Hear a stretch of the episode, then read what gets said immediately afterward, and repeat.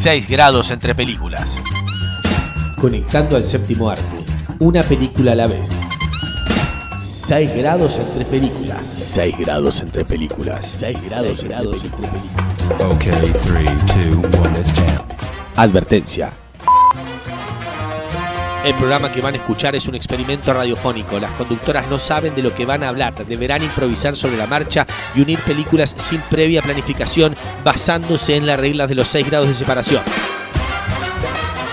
No sabemos qué resultará ni quién se ofenderá, pero imaginamos que va a ser bastante entretenido.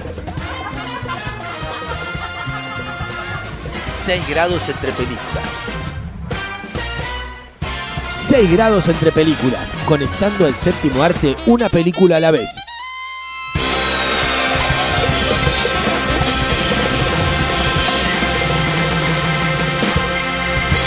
¿Está todo ok?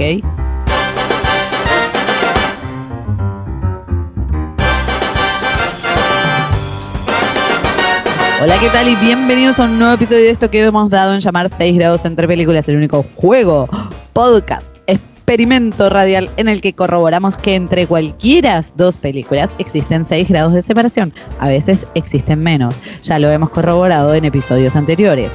Y como esto es un juego y no me gusta jugar sola, del otro lado está la señorita Laura Valle. ¿Cómo le va? Muy bien y con muchas ganas de jugar contigo y con toda nuestra audiencia, que no pueden jugar con nosotros. Bueno, sí pueden jugar entre sus casas, pero no podemos hablar con ellos. Qué pena. Algún No. día esa radio dinámica, bueno, sí existe, pero no Bueno, eh, sería como volver a la radio, ¿no? Pero esto es un podcast, Laura Valle. Claro, por eso, no podemos jugar como ustedes quieren, pero esa es la magia del podcast, así que jódanse. Pueden en su casa, nosotros podemos Pueden jugar a dos cosas. Pueden jugar a poner la campanita en Spotify y seguirnos para enterarse cuando se estrena un nuevo episodio de este podcast maravilloso, porque nosotras no lo sabemos. También pueden jugar a puntuarnos en Instagram, porque, en Instagram, perdón, en Spotify, porque ahora tiene estrellitas y pueden decir, sí, este programa es fantástico, póngale cinco estrellas, hagan lo que quieran, igual obviamente. Eh, pero no nos pongan una porque nos tiran para abajo el promedio. No, digan, eh, no lo hagan, por favor, les pago, pero por favor no lo hagan. En vez de poner una, no pongan nada si no quieren. Y también nos pueden seguir en nuestro Instagram, arroba 6 grados punto películas, a donde siempre tienen información de último momento. A veces Laura Valle juega en el mismo Instagram a conectar gente, algo maravilloso que hace la señorita Laura Valle. Eh, y hemos sabido hacer unas trivias maravillosas que capaz algún día vuelven. Tal vez, nunca se sabe. Si lo piden mucho, tal vez lo hacemos. Ajá. Ay, ay, ay, ay, ay, tal vez, tal vez, tal vez. Y este es el episodio número 40, no sé, no sé si deberíamos festejar, poner unos sonidos de, de alegría, Este, con gente en las calles saliendo a cantar, a bailar. eh, o eh, también podemos esperar a los 50 si es que llegamos, no sé, nunca se sabe. Pero en este episodio nos desafiamos a conectar las películas. Metal Lords, o como le pusieron, Her- eh, Lords del Metal, Héroes del Metal, ponele, con la película Mujeres al borde de un ataque de nervios. Nuevamente nos las estamos jugando con conectar lo que parece inconectable. Me encanta. Sí, parece, a simple vista parece eh, completamente difícil conectar una película yankee inglesa en Nueva York del 2022 con una película del gran Pedro Almodóvar, que ya ha sabido estar en otros episodios de 6 grados entre películas, si no me equivoco. Es familia prácticamente en modo para nosotros. Sí, sí, porque yo tengo dos grados de separación con Pedro Almodóvar. Exactamente, sí, sí. Así que a mí me encanta que hablamos del tío Pedro. Un besito. Del tío Pedro. Un besito, tío. Espero que estés escuchando este episodio. Te, es todo para vos. Pero yo no voy a hablar de esa película, pero no importa, te lo dedicamos porque podemos y porque nos gusta. Háganos un viaje a España. Dale. Como la película Metal Lords la elegí yo, voy a empezar a hablar yo. ¿Qué? Aunque ya hablé mucho, pero voy a empezar a hablar yo. Hable.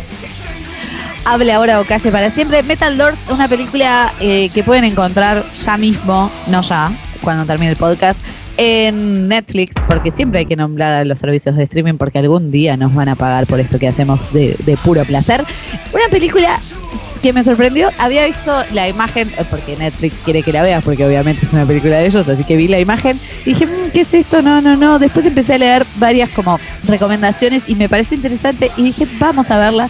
Y la verdad, bien, cumple con lo que promete, dirigida por el señor Peter Solet, que supo dirigir varios episodios de serie y dirigió la película protagonizada por Michael Cera, eh, Nick and Infinity Playlist.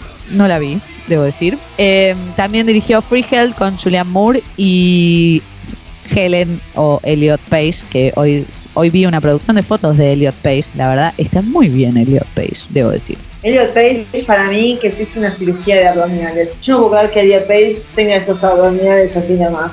Es verdad, me quedé sorprendida por lo mismo, señora.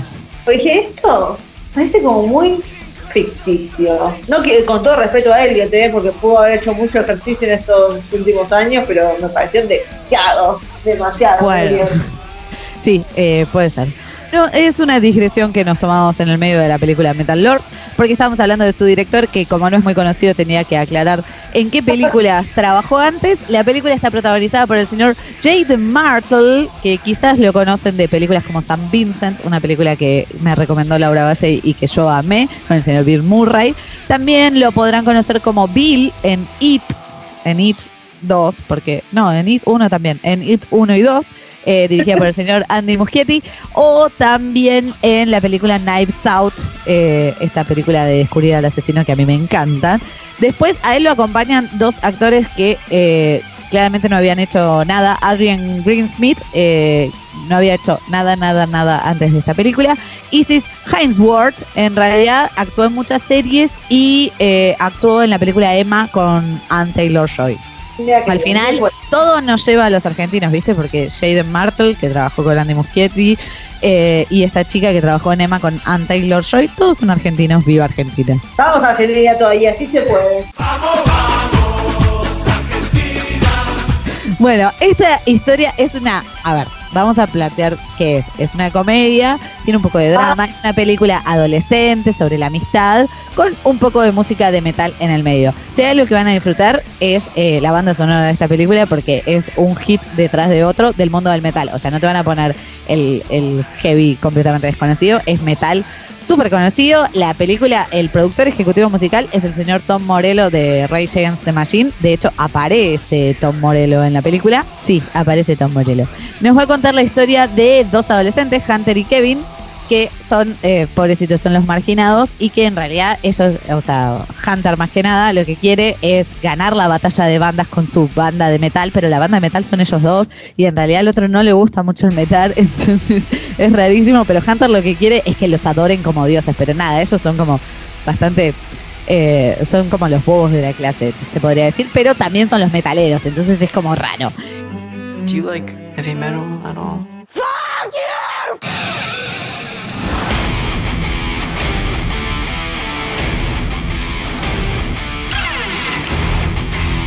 They do it? They suck. There's three chords and they still can't get it right. Well, I guess we'll be seeing you at the Battle of the Bands then. This is huge for us. This is our moment. No doubt, no doubt. te vas a eh, te vas a sonreír viendo la película, no no pretende en ningún momento ser seria, más allá de que por momentos toca temas serios, que eh, cualquier cosa que puede pasar en el mundo adolescente al fin y al cabo es seria. Pero nada, eh, sí, porque los van a humillar, va a haber bullying, va a haber de esas cosas y el mundo de los adolescentes y el desconcierto va a estar. Pero nada, es, o sea, se podría decir que es una parodia romántica de la obsesión adolescente. Y la obsesión de Hunter, este chico, va a ser justamente el metal y se lo va a traspasar a su amigo Kevin para ver si pueden ganar esa batalla de bandas, pero en el medio tienen que juntar más gente porque necesitan un bajista o algo, porque no pueden ser dos en la banda. No les voy a decir qué bien que está escrita, qué bien que está dirigida esta película, pero eh, no pretenden sí demasiado. Es una película de Netflix también. Parece que la trama de esta película está medio robada de una película noruega que se llama Los Bandos. Dicen, dicen. Eh, Jaden Martel tuvo que aprender a tocar la batería para hacer esta película. ¿Y quién le enseñó a tocar la batería? El baterista de Alice Cooper.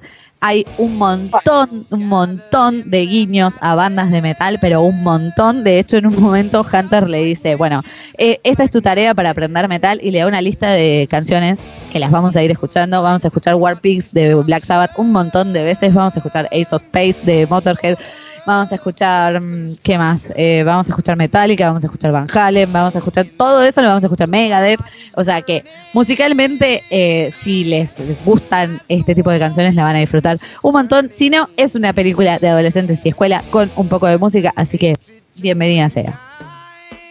Bueno, va, yo la verdad que veo varios. Vos me decís que robaron una película noruega, yo no entiendo. Saludo a Noruega, que es la próxima gran estrella en el mundo del cine. Se viene a seguir con todo. Pero yo realmente, como me decís, batalla de bandas, me decís chicos en el colegio, me decís bullies. Yo lo único que pienso, me decís una banda sonora llena de temas de rock eh, muy conocidos, eh, gente tocando, bueno, los instrumentos, y yo lo único que estoy pensando es escuela de rock. Realmente es lo único que viene a mi mente cuando... Está muy bien. Y realmente voy a conectarlo con Escuela de Rock porque creo que tiene un espíritu y hay que decirlo, esta es una muy buena película, una gran película de mi amigo personal, el señor Richard Linklater, que ha hecho grandes películas, este es como su más hollywoodense, donde tenemos a este personaje tan querible que le, lo llevó al hiper mega recontra estrellato a Jack Black como Dewey Pink, entonces pasar por un profesor para eh, ganar plata, pero también encontrando un montón de chicos con habilidades con instrumentos y el que fue abandonado por su banda dice voy a armar una banda con estos niños y voy a ganar la batalla de las bandas eh, estos chicos que eran así tranquilos, medio, hay muchos que están dejados de lado, como muy bulineados por su físico o por su forma de ser, y él les da como, escuchen este tema, las tareas de la clase, les voy a enseñar los diferentes géneros del rock, hay una hermosa escena de montaje donde todos aprenden diferentes gajes, diferentes géneros y la historia en sí de la música rock en todos los sentidos, desde el metal hasta, no sé, Yes, hasta Nirvana, hasta The White Stripes. ACDC. También, y probablemente una de las canciones más pegadizas que se hayan hecho para una película. Today's assignment. and if you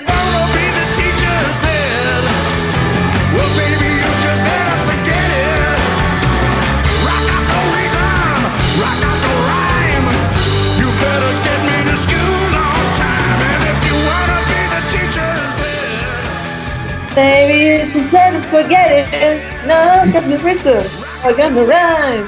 Bueno, una gran película y además tienen, eh, bueno, un montón de temas, como empezaste a mencionar, pero un montón de bandas, entre las cuales creo que está, ay, ¿cuál es la que está? Bueno, no me acuerdo. Un No, montón. al final cantan una de ACDC, cantan Running on the highway, going to show. Ay, ahora no me sale. It's a long way to the top if you want to rock and roll. Ah, Led Zeppelin. Para conseguir una canción de Led Zeppelin que se escucha como 30 segundos, Jack Black agarró una, toda la audiencia mientras estaban filmando la batalla de las bandas y diciendo por favor a la gente de Led Zeppelin que nos dejen usar eh, su canción y lo lograron. Bueno, Steve Nicks también está, porque está la directora del colegio. que Sí, John Cusack. John Cusack, eh, a no confundirse con John. eh, No, no, no, es. Juan, Juan. Claro, qué hijos de puta los padres de los Cusack, ¿eh? Qué gente sí. John. Pero bueno, ha sido una gran película que es del 2003 y sigue latente en nuestra memoria. Si uno le quiere pasar un buen rato, es los rock, así nomás, y la pasa A mí bomba. me encanta. Tiene un problema igual. Si la están dando en la tele y la dan en castellano, pues la tengo que sacar porque es un horror. Pero me encanta y me encanta que cuando van a la batalla de bandas y cantan y, y todos nos sorprenden y wow. Y después me encantó cuando vi la reunión de todos de grandes porque, porque los niños músicos son músicos de verdad eh, y me encantó. Hermoso, hermoso, la verdad que. Lo que sí me sorprendió era que la dirija Richard Linklater. De hecho, era un dato que no tenía hasta que escuché el podcast de la señorita Laura Valle Mil un películas que ver antes de morir. Por así, escúchenla, escúchenla que está ahí en el podcast. Se terminen de escuchar este capítulo y van a escuchar el Million Películas. Pero, ¿qué que Ahí está. Che, ¿qué por mí? Bárbaro. Sí, es un dato que tú me agregaste. Y ya que nombramos a la señora Joan, Joan Cusack, pero para, ¿su hermano es John Cusack? ¡Wow! Muy fuerte. Sí, sí, son hermanos. Qué. No lo sabía, no lo sabía, pero no le podés poner John y Joan, o sea, no, o sea, no. Yo, yo tenía, bueno, un saludo a gente que conocí en un momento, a un exnovio de una amiga mía que se llamaba Juan y su hermana se llamaba Juana. Y vos decís, Ay, ¿qué? Es el equivalente de los Cusack, hay que decirlo prácticamente. Sí, bueno, Joan Cusack, que hace de la directora, que era muy fana de Stevie Nicks, pero era muy correcta ella y él la quiere llevar para el lado del rock para que les apruebe que ellos participen en la batalla de bandas, que en realidad le dice que es otra cosa. No importa, les estoy contando la película. Eh, tiene una carrera extensa, pero hay una película en la que ella participa que a mí me encanta. Estoy hablando de... Y te lo canto yo y te lo musicalizo. Los Locos Adams 2. No la 1, sino la 2. Dirigida por el señor Barry Sonnenfeld. Yes, very good, me encantó. Película protagonizada por, que en paz descanse, eh, otra vez estamos con los muertos, perdón, el señor Raúl Juliá, la señora Angélica Houston, Houston, perdón, eh, Cristina Ricci, ¿quién más está? Eh, bueno, John Cusack, Christopher Lloyd haciendo del tío Lucas o Fester Adams. Y ella lo que hace en realidad es Debbie Jelinski, que es la vecina, pero era la vecina en la 1. En esta lo que va a pasar es que ella se termina casando con el tío Cosa y tiene un hijo del tío Cosa. Es alguien como que la familia Adams la, la adoptó. Ella era una señora normal y silvestre y termina siendo como adoptada por esta familia de, de extraños y frikis. Eh, una familia clásica en el mundo de la televisión que logró en los 90, o sea, logró que yo los conozca gracias a estas películas que hicieron en los 90. Eh, en esta... Ah, no, perdón, John Cusack en realidad es la mala, estoy diciendo huevadas, no es la que se casa con, con el tío Cosa. No, de la 2, sí, porque yo estaba diciendo, es la vecina, la primera, yo estaba pensando, no me acuerdo. No, no, no, no, no. Es la, es la mala. Lo que pasa es que está rubia en esta película. Es la mala, es eh, como la viuda negra la que va a tratar de conquistar el corazón del tío Lucas, alias Christopher Lloyd, eh, para quedarse con la fortuna, porque todos sabemos que la familia Adams tiene una gran, gran fortuna. Acá lo que va a pasar es que los locos Adams, Homero y. Ay, no me sale el nombre. Y Morticia eh, tienen un bebé y sus hijos Pericles y Merlina están más grandes ya y les dicen, bueno, vamos a ponerles una niñera. Llaman a una niñera que termina siendo Debbie, que eh, el- en el fondo era una asesina, y ella eh, termina mandándolos al, al campamento de verano. Me encanta, debo decir, cuando en las películas van al campamento de verano, me parece fantástico, una idea muy extraña que tienen los yankees de deshacerse de sus hijos todo el verano. ¡Come! ¿Qué noticias hay? Padre, ¿qué es? ¡Es un Adams! La señorita Zelinsky, la nueva niñera. No sé qué pensar. ¿Cree que le gustó? Desde luego que sí. Ha vomitado. Un, campamento. Miércoles está en esa edad tan especial en que una chica solo tiene una cosa en mente. ¿Los chicos? El homicidio.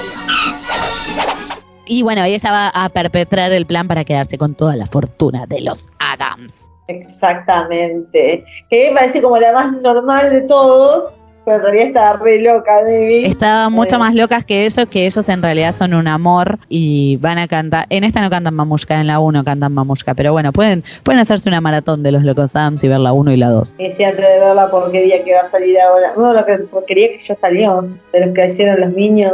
Que Ah, la de dibujitos. Sí. No sé cómo será, pero ya la odio esa película, así que no. Bueno, pero parece original. que a, a los niños les gusta, ¿eh? Bueno, todo sea por los niños, que los niños la vean, pero que cuando sean más grandes, vos, sola, Amelia, a los 8 años vamos a vamos a ver los locos A, pero original, con el baño de sangre, con todo. Eh, Con todo, necesario. con todo. Sí, es necesario que los niños conozcan a, a estos Locos Adams.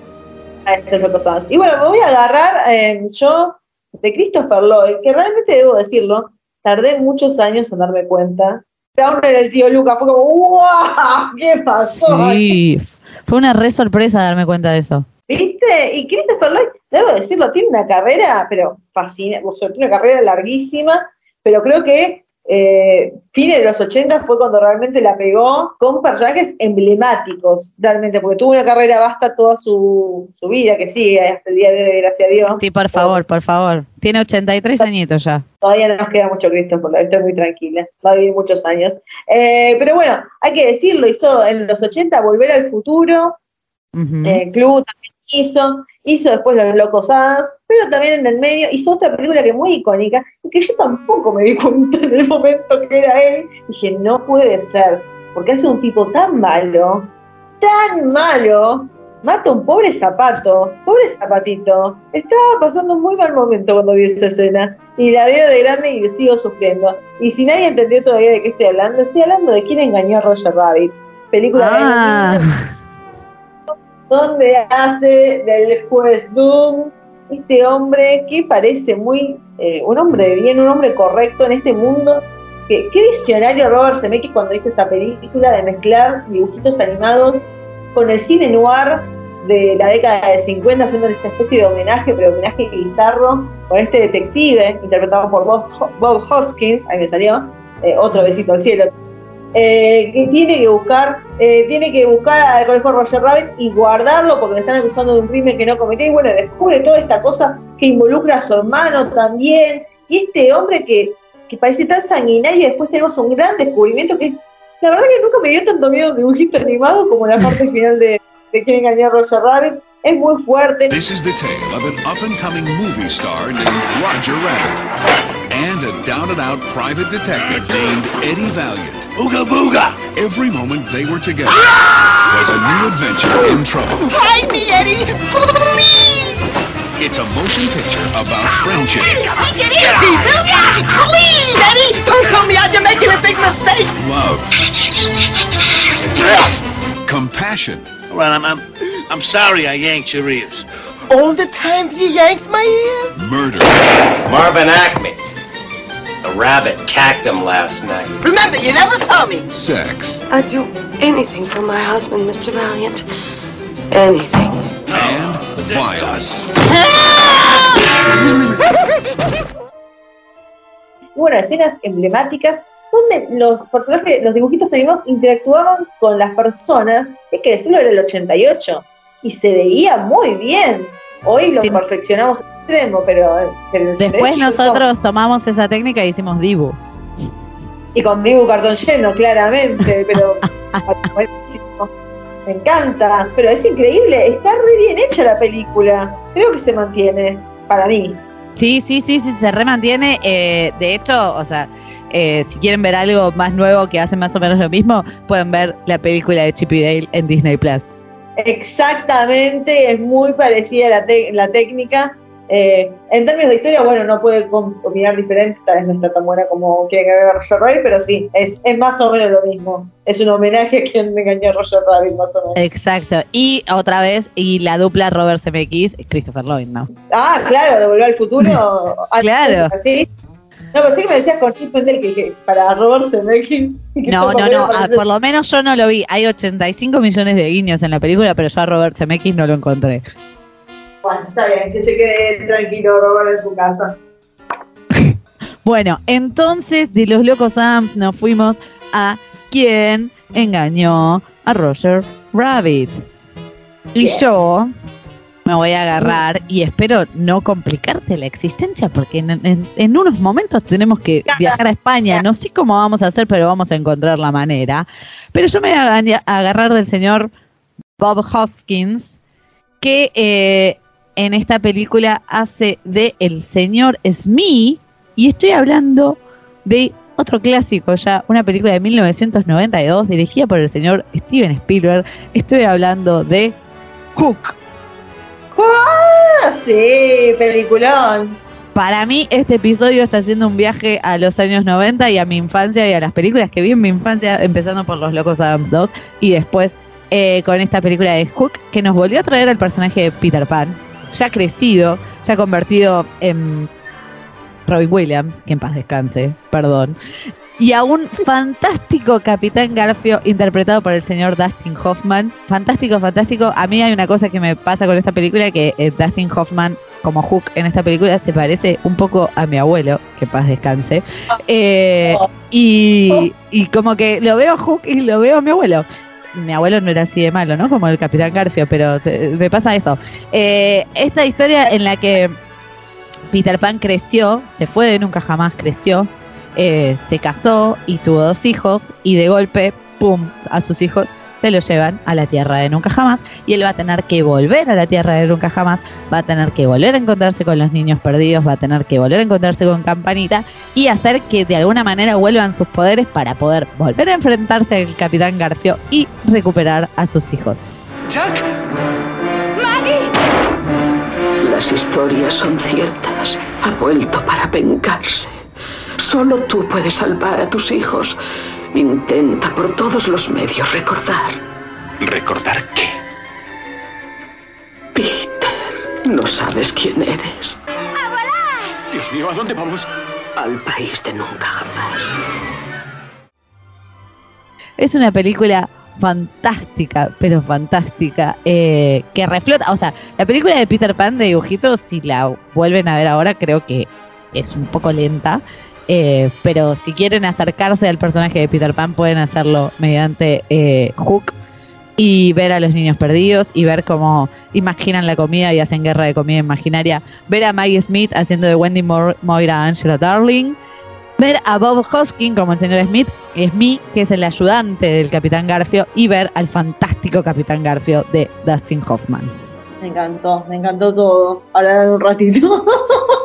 Ahora vamos a lo más difícil, que es, porque para, empezamos este episodio número 40 con Metal Lords, seguimos con el mundo de la música en Escuela del Rock, seguimos con Los Locos Adams 2, continuamos con Quién engañó a Roger Rabbit, luego con Hook. Y ahora tenemos la tarea más difícil porque viajamos por los 90 y todo y ahora tenemos que ir a Mujeres al borde de un ataque de nervios, dirigida por el señor Pedro Almodóvar.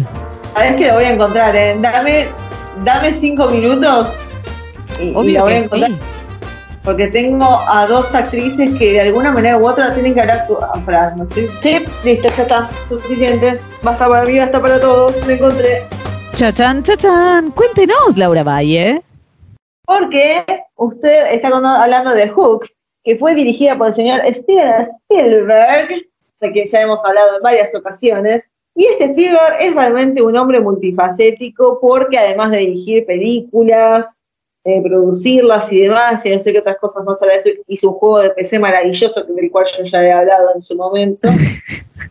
Fundó una productora que muchos conocen, que se llama DreamWorks. Ahora, ¿sabes qué película de animada hizo DreamWorks que se hizo muy popular a principios de los 2000? De los 2000, De los 2000. estoy pensando. Ah, Shrek, exactamente. ¿Y quién aparece en el Shrek 2 haciendo la voz de un adorable felino? Antonio Banderas. Oh, yes, bien ahí, ha acertado y hemos encontrado así finalmente la conexión, porque Spielberg en cierta medida le dio trabajo a Antonio Banderas en el mundo hollywoodense. Es la historia de cualquier actor español que es muy bueno, va, muy bueno, que es bueno, y va a Estados Unidos y termina siéndose conocido por hacer de un gato, pero así lo logró. Pero Antonio Banderas en sus comienzos estaba haciendo películas con quien es el director de Mujeres al borde de un ataque de nervios, y que también está en la película, es el señor Pedro Almodóvar. Así que hemos sido finalmente entre las películas. Un aplauso. Varios aplausos para usted, señora Laura Valle. En edición serán agregados. Bueno, eh, y así hemos llegado a esta película que está disponible. Pedro Almodóvar está en todos los streaming, Sol. No sé qué, qué tipo de acuerdo raro está haciendo, porque estaba en Prime, ahora están todas sus películas en Netflix, no sé si siguen en Prime también, está en todos lados, así que tienen opciones para verla. Eh, esta película, que está inspirada en la obra La voz humana, que trata de una protagonista que está sufriendo el fin de una relación, y nos va a contar justamente eso, el fin de una relación. Es una película del año 1988 con Carmen Maura, que era como la musa de Almodóvar en su momento, que hace de. Pepa, que está transitando el fin de su relación, está transitando el fin de su relación con Iván, que la dejó de un momento a otro. Él le dice que ir a buscar sus cosas y ella está al filo del asiento esperando que la aparezca, pero no se puede quedar quieta Pepa porque quiere entender qué fue lo que pasó. Pepa, cariño, no quiero oírte nunca decir soy infeliz. Iván. ¿Qué hace aquí esta maleta? La bajó un chico y me dijo que el señor Iván vendría a recogerla. Pues si el señor Iván quiere su maleta, que suba arriba por ella. Eso. Y que dé la cara. Muy bien, yo se lo diré. ¿Conoces a Pepa?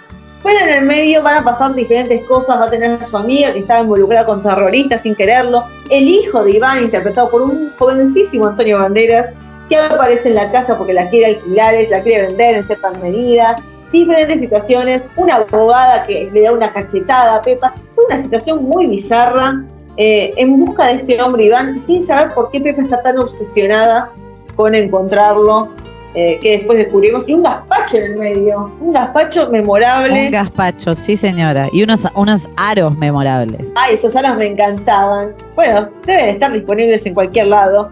Eh, pero sí, justo, realmente Almodóvar venía a hacer películas muy bizarras con monjas y demás. Le gustaba medio ser el, el loquito de, Pedro. Y esta película como que mezcla un poco el Pedro en sus comienzos y el Pedro que terminaría siendo, que es un poco más novelesco, más dramático, pero tiene tintes de mucha comedia esta película, que debo decir, es muy entretenida. El taxista también, que, que Pepa en un momento se sube a seguir a una mujer que cree que es la amante de Iván, y el taxista tiene un poco de todo, tiene revistas, tiene comida, tiene música, todas esas muy y también los luquetes, porque la que es la mujer de Iván, la original mujer de Iván, cómo se viste, tiene estos trajes divinos, una escena donde se, tiran tiros yendo al aeropuerto, es como todo muy bizarro, pero funciona, y es, eh, creo que está la canción La vida es un escenario, y, me, y siempre me llamó la atención la parte, el comienzo, es medio telenovela, el balcón donde transcurre la película, que creo que es en sí Almodóvar diciendo, bueno, si yo hiciera una novela, eh, una telenovela sería de este estilo, que también juega con eso porque Pepa es una actriz de telenovela y un poco como que mezcla todo un poco, pero realmente a mí me parece que es una excelente película para transitar la filmografía del director, para empezar con Para eso, empezar es genial. Pa- para mí es una mezcla de melodrama con comedia, si se puede aceptar esa mezcla. Tal cual, y tiene grandes estrellas de- del cine español, como Carmen Maura, que, que es excelente, con Antonio Banderas, como ya dijimos, Rosy de Palma, que también es emblema en Argentina también. Y bueno, nada, es una gran película. Y ahora que Pedro se nos va al cine estadounidense a hacer una película con Kate Blanchett, no nos olvidemos de sus comienzos, por favor, se los pido. No, claro, que- empe- eh, empecemos a conocerlo a partir de acá. Netflix agregó todas sus películas cuando agregó Madres Paralelas. No sé si es la mejor película para empezar a conocer a Pedro Almodóvar, porque este ya es un Pedro Almodóvar mucho más adulto. Si quieren como divertirse un poco más y que no sea todo tan, tan perverso y retorcido, pues empiecen con Mujeres al borde de un ataque de nervios.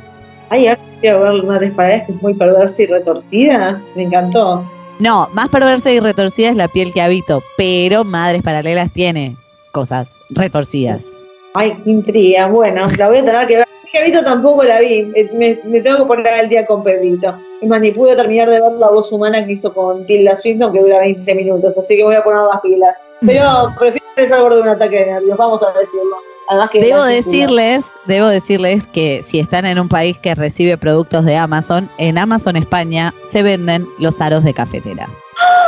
Que hay- ay, le voy a decir a mi prima de España antes que venga que me consiga los aros. Sí, los quiero tener. Debo decirles, eh, los tiene puestos, no es Carmen Maura, no sé quién es esta chica que los tiene puestos en la película, porque no es ni Carmen Maura ni Rosy de Palma la que usa los aros. Pará, ya te digo. Candela. Me parece que era Candela la amiga de, de Pepa. Sí, para mí es Candela, que es interpretada por María Barranco, eh, que tiene Bueno. estos aros son de, de pava. Las pavas son. ¿Qué Es una cafetera, es una cafetera italiana. Bueno, perdón, yo no me acuerdo.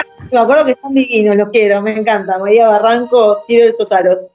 Bueno, a mí eh, lo que me- siempre me encanta de las películas de Almodóvar son las casas eh, y en esta película la casa de Pepa es hermosa, tiene unos colores hermosos y obviamente todos queremos los aros de cafetera. Me encanta, me encanta todo el look de esta película y, y es hermosa. Y la verdad que Antonio Banderas empezó su carrera ahí. Ahí es donde empezaste tu carrera. Y bueno, Carmen está. Sí, todo hermoso, hermoso No, todo. no te olvides de tus comienzos, querido Antonio. Eh, y debo felicitarte, Laura Valle, porque lo hemos logrado una vez más. No lo hubiera podido hacer sin tu ayuda.